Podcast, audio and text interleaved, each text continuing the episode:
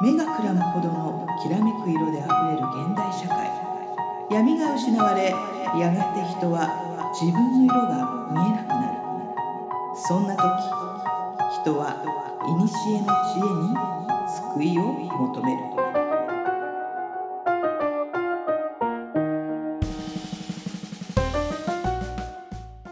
このポッドキャストは2万年生きている魔女で占い師の真帆さんと自由人で何でも屋の上ちゃんが魔術占いオカルト人生哲学などの話題を中心にゆったり話すポッドキャストです。皆さんこんばんは。今宵はどんなお話をいたしましょうか？こんばんは。さあこんばんは。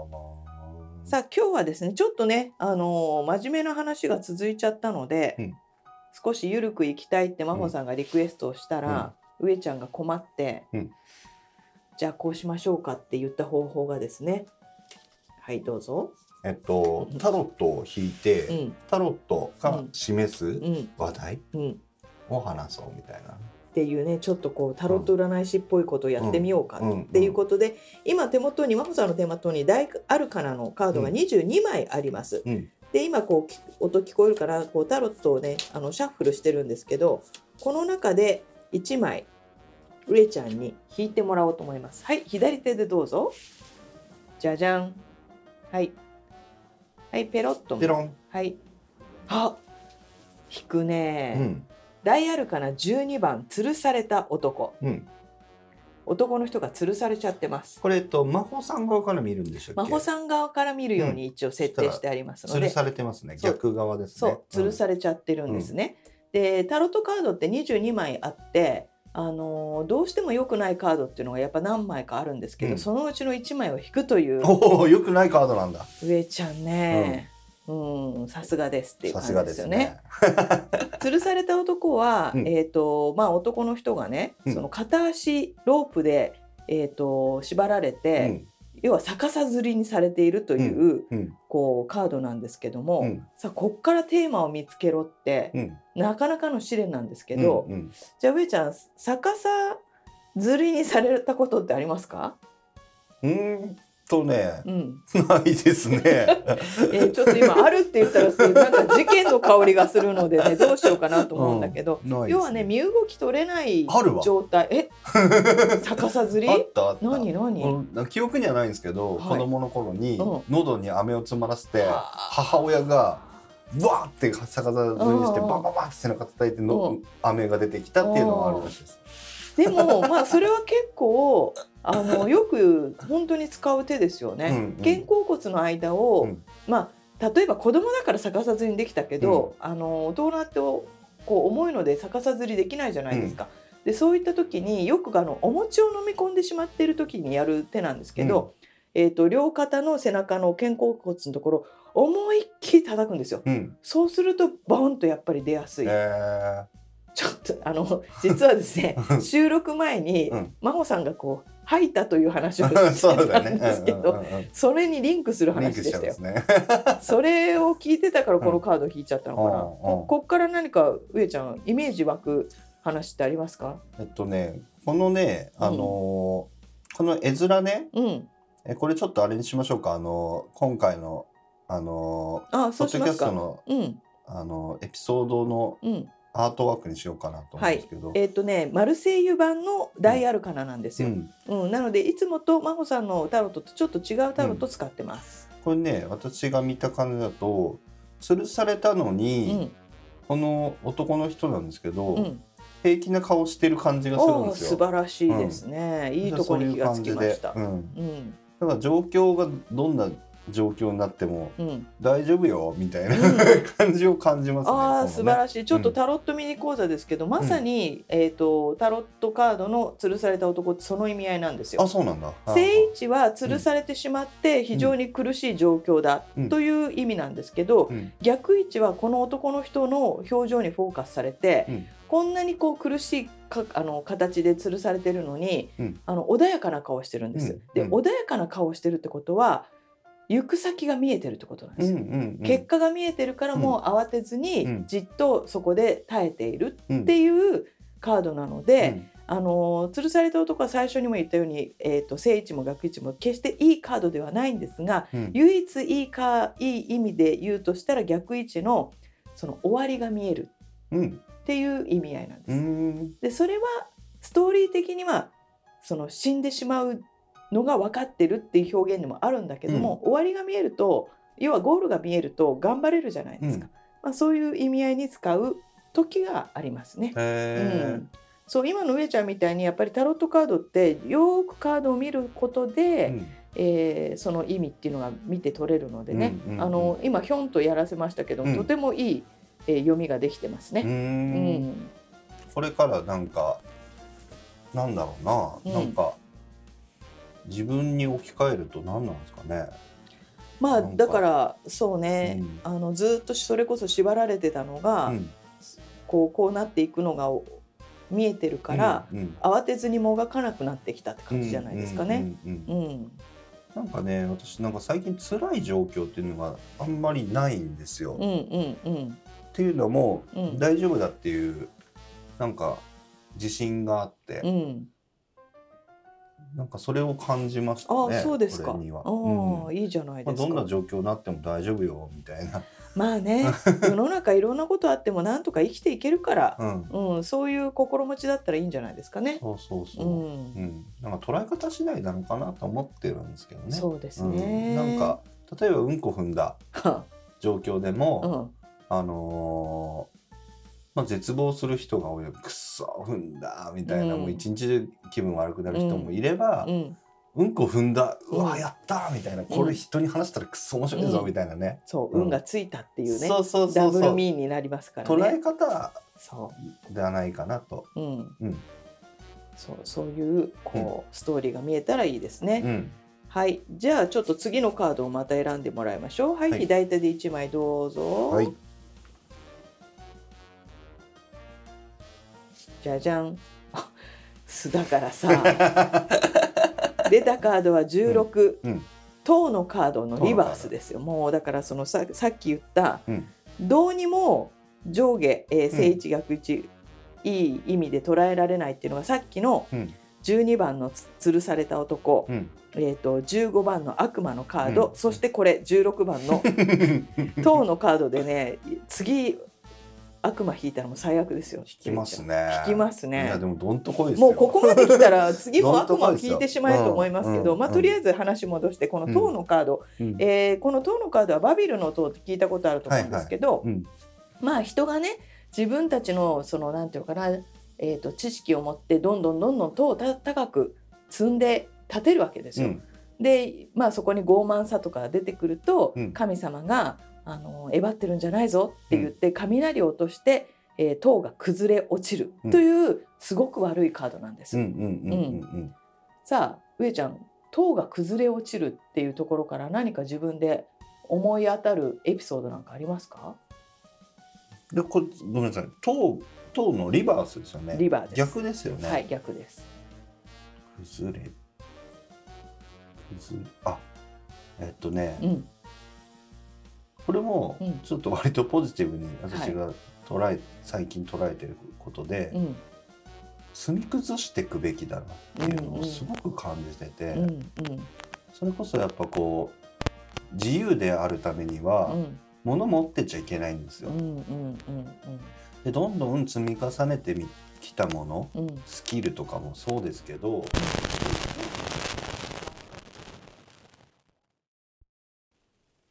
はいはい。さあ、今ね、ちょっとへ今問題が起きまして、説明をね、問題が起きましてそう、ね上ちゃんが、がしてくれると思います。はい。あのー塔の話をしてたらちょっとね私のワイヤレスマイクがなんかノイズが乗ってで接触でもないし、うん、なんかデジタルノイズっぽいのが乗ってて、うん原因が分からなかったんですけど、うん、なんかねザーってなったんですよ。そうね、なんかちょっとびっくりしたね。うんうん、でちょっとねその後バーって話してたんですけど、うん、ちょっと治んなかったので今今でもなんか治ったのでうん再開したんですけど、はい。まあね、ちょっとその。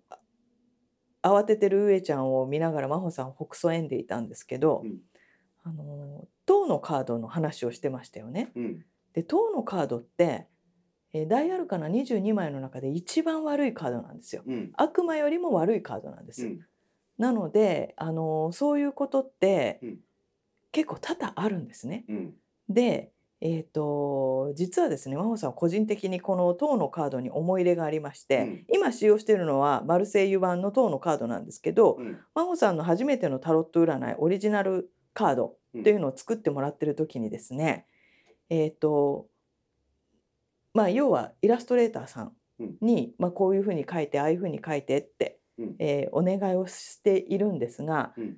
えーとその時ですね真帆さんはあのデジタルでイラストレーターさんがうん。絵を描いてるっていう知識が実はその時なくってはいはい。手で描いてると思ってたわけですよ。うん。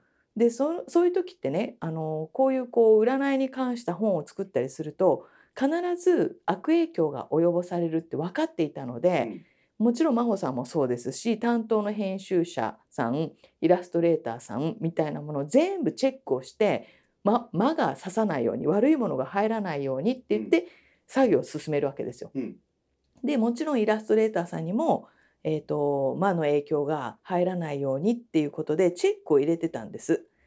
ででその時に、えー、と全員の体調だとかいろんなものをチェックをしてるんですが真帆さん唯一イラストレーターさんのパソコンをチェック入れなかったんですよ。うんうん。そしたら、えー悪魔のカード吊るされた男のカードをチェックして、うん。そのなんていうかこういうものを書くときは魔物が入りやすいから気をつけてくださいねなんて言ってたら、うん。まんまとイラストレーターさんが塔のカードを書いてる時にうん。パソコンに雷が落ちちゃったああでデータがなくなったんですよ。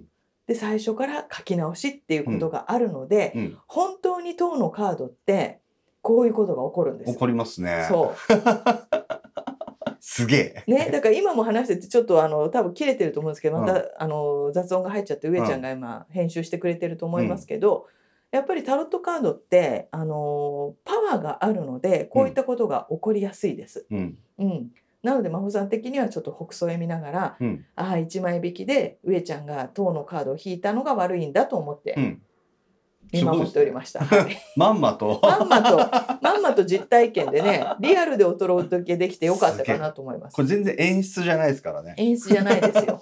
うん、まあ悪いカードを引き続ける上ちゃんもどうなのと思いますけど、うん。まああのこういった時に分かりやすく出るので、うん。いいと思います。うん。えー最初にも言った通りに破壊と再生のカードなので、うん。ずーっと録音してたものがうん。全てなくなり、もう一度やり直すっていうカードです。はい。まさにまさに。そのまま使っていただきました。すげえなこ。れ。ね。そう。本来はねなんか1枚引いてここからテーマをなんて言ってたんですが、じうん。実体験ができたといううん回になりました。ううんんね。さあこのまま無事にね話が進むでしょうか。さあ次にまたこれで上ちゃんは悪魔のカードを引くのか。すげえなさあ何これちょっと引いてみましょう。左手1枚。じゃじゃん。じゃじゃんはい。はい、えー引いたカードは大アルカナ1魔術師のリバースです。ほまああの一番こうタロットカードでメインになりやすいカードなので、えーいいと思いますけど逆位置に出てるのでね、うん。そのなんて仕事じゃないよ遊びだよっていうカードです。ううん。さあ上ちゃん遊びというテーマでうん。何かエピソードありますか、仕事じゃないよ遊びだよ。はい。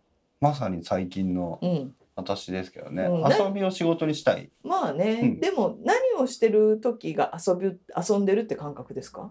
旅ですよね旅か。ね。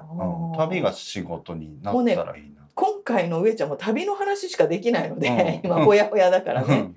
そうか。じゃあ旅しててあの景色見ながうん。らすごく楽しかったって言ってますけど、それ以外で、えー、と何かこうご当地で楽しかったことってありますか、うーんとうね、ん。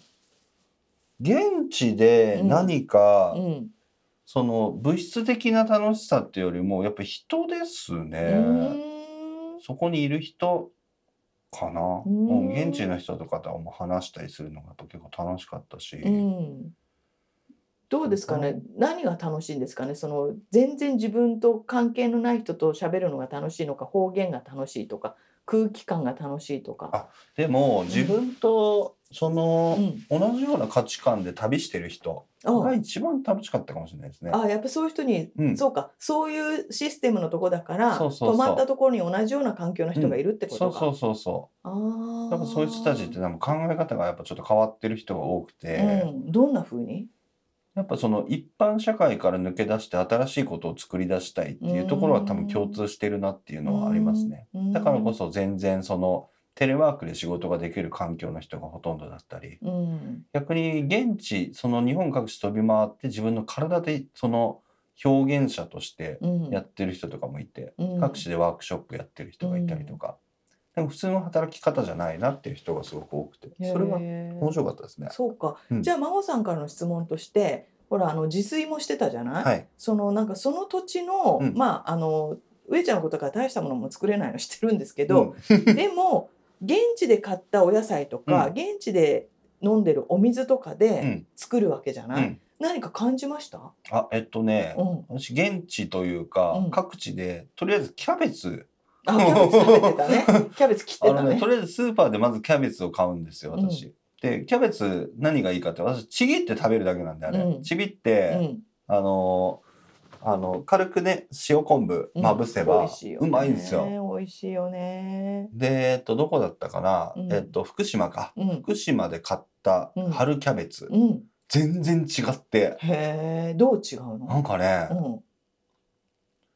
キャベツってうん。やっぱなんて言うんだろう。なんか東京で買うキャベツって、うん。なんかねギュッて圧縮されてる感じがあったんですよ。うん。うん何に例えればいいかな？例えなくていいか。うん。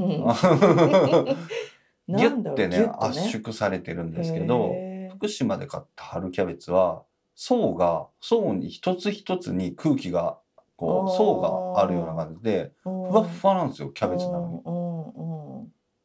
なんかなキャベツじゃなかったですね。だから出荷する時のなんか基準が、うんその現地だと少し緩いとかさ、うん。東京に出荷するものだとこう本当にこうん。うなんていうのかな輸送もされるし、うん。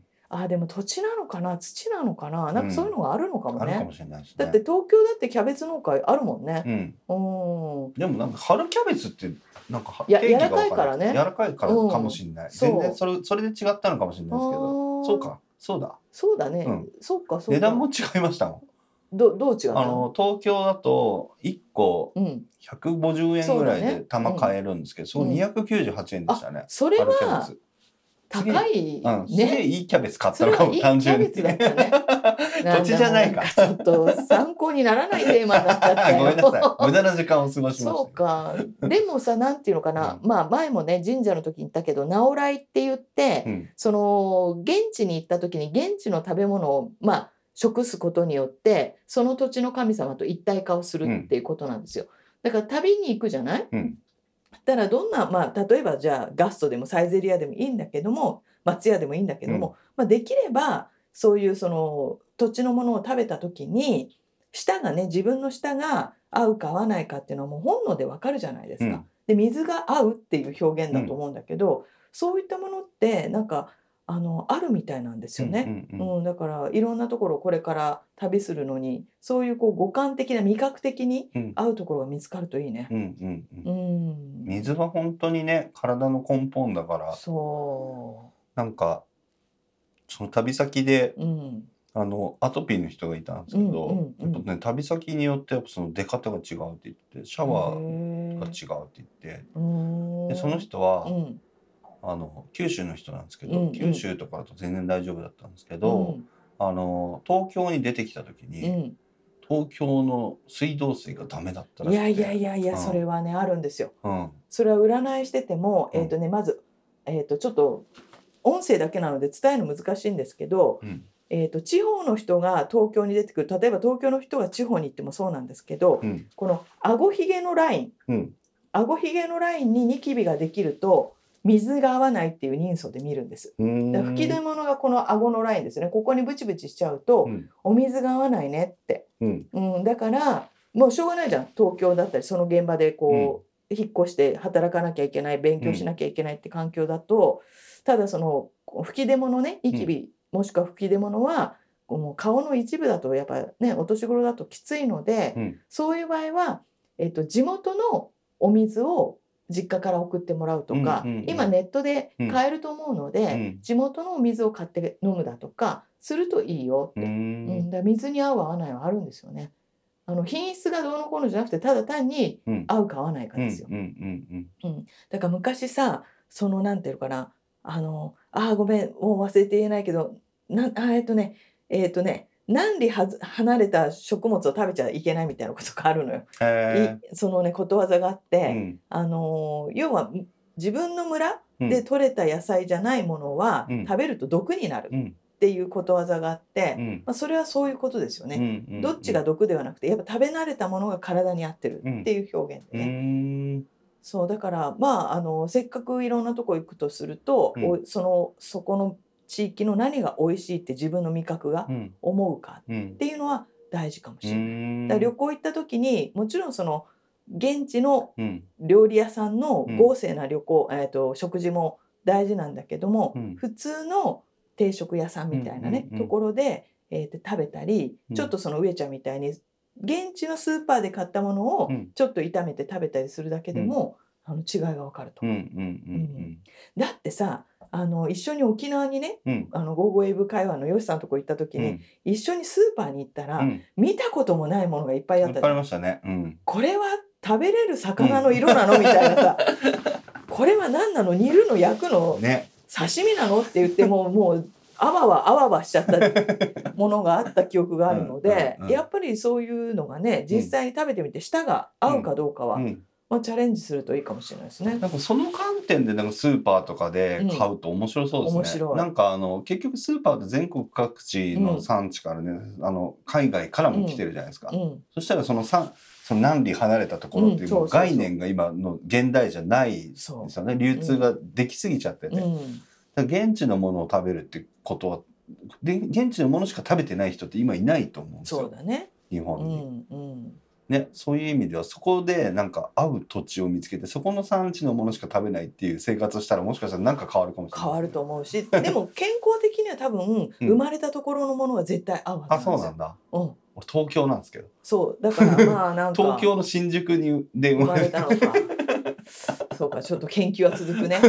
でもマモさんね。そこであ何も育ってないの。そうだね。でもマモさん、えっ、と数年前に中国にうん。行った時に、もう何食べても美味しかった。へで何食べても美味しくって、うん。もうあの最後の香港空港でも最後まで食べてたぐらいえで、でそれはな何が合うかって言ったらやっぱ向こうのうん。油があったんですよね。うんうんで中国の人って油も全部自分たちで作るので、多分いわゆるサラダ油にうん。ピーナッツを、うん。えー、と入れてん。ピーナッツオイルみたいにして、うん。それをあの料理に全部使うんですよ。だか何食べても美味しかった。えうん。あったんですね。すっごく合う。だからまあ比較的まあ中華は合うんだなーって思うね。うんううん。う日本で食べる中華ってやっぱ違いました？えっ、とね油が合うところと、うん。ああのね向こうの人が使使作っているうん。中華料理屋さんは結構好き。あそうなんですうん。ねでも日本の中国料理も日本の味に合わせてるから嫌いではない。うんただ最大の敵がうん。麺なんで、あそっか麺食えないさんは。うん。だからこう、うん、その麺がメインじゃない中華料理中国料理だと、うん。もうあの現地の人がやってても、うん。日本人がやってても大体いける。うんうんうん。ああもうお腹空いてきちゃった。そう。だからまあいろんなところでね、うん。その食を楽しむっていうのはいいですよね。うんうんうん。うん、そんな感じですかねあと何、うんあともう一枚いきますか行きましょうかうんそう多分時間的にはさあ上ちゃんほら当のカードやらなくなったら全然問題がないですよ。そうですねうん。ね。はい、どうぞ。ででん。これこれ、じゃじゃんじ。ゃじゃんはい。またお来たかしいな、皆さんおかしいですよ。えっと、上野さんはですね、はいまた大アルカナ12番、はい吊るされた男を弾くんですよ。来ましたねこれさっきリバースでしたっけ？さっきは正位置で出てた。正位うん。で、喋るのにリバースにした。あれ？どうだったっけな？どうだったっけ、うんちょっと後で聞き直しそうですね。うん。リバースですねそう、今さっきね、えっ、とそう。さっき、うん、さっきは聖地で出てた。うんで、今リバースなんですよ。あーさあまずタロット占い師としてこれをねそのやっぱり何度も引くっていうのはうん。メッセージがあるんですよね。うん。で上ちゃんは昨日から、うん。えー東京に帰ってきたばっかりなんで、やっぱり東京にいたくないんだろうなっていうのは読めるわけですよ。引かなくていいでしょ22枚あるんだからと思うわけですよ。いろんなカードでしかもその間にちゃんと真帆さんシャッフルしてますからね。うん。にもかかわらずこれだって声高らかに吊るされた男を弾いてるので、やっぱり居心地が悪いんだなって認識はしてると思いますから、うんまああのー早々に計画を立ててうんまたどっかへ行けるようにするといいんじゃないですか。うんううんんそういうシステム自分で導入してね。うんうん、まあでも吊るされた男からそんなにエピソードが出てこないので、うんもう一枚引きましょう。はいどうぞ。吊るされた男も外しました。じゃじゃん。じゃじゃんはい出ました。なんかすごい良さそうなの来たはい、えっ、と、ダイアルカナ6番、ラバーズ、恋人たちのカードのリバースなんですね。うん。で、恋人たちのカードっていうのはもちろん恋人同士のラブラブなカードなんですが、リバースに出た、えっ、と、逆位置に出たということなので、浮気とか、うん。裏切りとか、そういうカードなんですけど、ちょっと大丈夫、大丈夫、ちょっとこの話突っ込んで大丈夫かしら？えー。さあ、上ちゃん、誰か最近裏切った記憶は？裏切った記憶ないですけどね。ないですけどね。まあ裏切られてるってこと？いやいや、えっ、と、裏切られてるではないと思うんですけど、まあ三角関係とかね、うんうんうん。あの要は、えー、と男と女がいて、まあうん。男と女だけじゃないにも協力者がいて、うんうん。えーその方とうまく意思の疎通が図れていないっていうことなので、うん。まあ、あの大事に思ってる人たちはちゃんと意思をの疎通をね、うん。あのえー改めて取ってくださいっていうアドバイスになると思うんですが、まあ、エピソードトークとしてはうん。じゃあせっかくなので上ちゃんこう過去のたくさんの恋愛歴からうん。三角関係になったことってあるんですか、三角関係？うん、今本気で思い出してますよ。明確な三角関係みたいな構図はないな。ぁうん。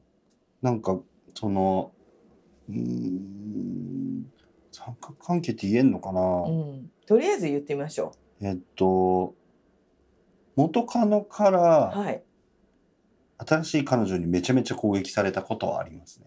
ああ、まあ三角関係ですよね。うんそれはちゃんとあのうまい感じで切れてなかったってことでしょうからね。なあそうなのかもしれないですね。それは多分俺が悪かったかもしれない。はい、今あの 懺悔が入りましたけども、まあでも今いいエピソード話してくれて、うん真帆さんもここでね鑑定をしててもう、うんまあほとんどが恋愛の相談になるんですけど特に女の子に伝えているんですが、えっ、とまあ時代性もあると思うんだけどね、えーなんだ上ちゃんあ前も聞いたんだけどねプライベートで。うん。上ちゃんって男と女のうん。友情関係ってあると思いますか、うーんあると思います。うん。うん。真帆さんは昭和な人間なんでうん。基本ないんですよ。うん。うん、ただ、えー、と恋愛に持ち込むか持ち込まないか、うん。やるかやらないかってだけで、うん。持ち込まないやらないって判断をしてるだけで、うん。仲がいい男女ってやっぱり、えー、と本能的にそういう対象物であろうっていう認識なんです真帆さんは。うんうんうん。ただ昨今ねうん。若い人た上ちゃんも含めて若い人たちはそうではなさそうだなとうん。いうのはなんとなく真帆さんも理解をしてるんだけど、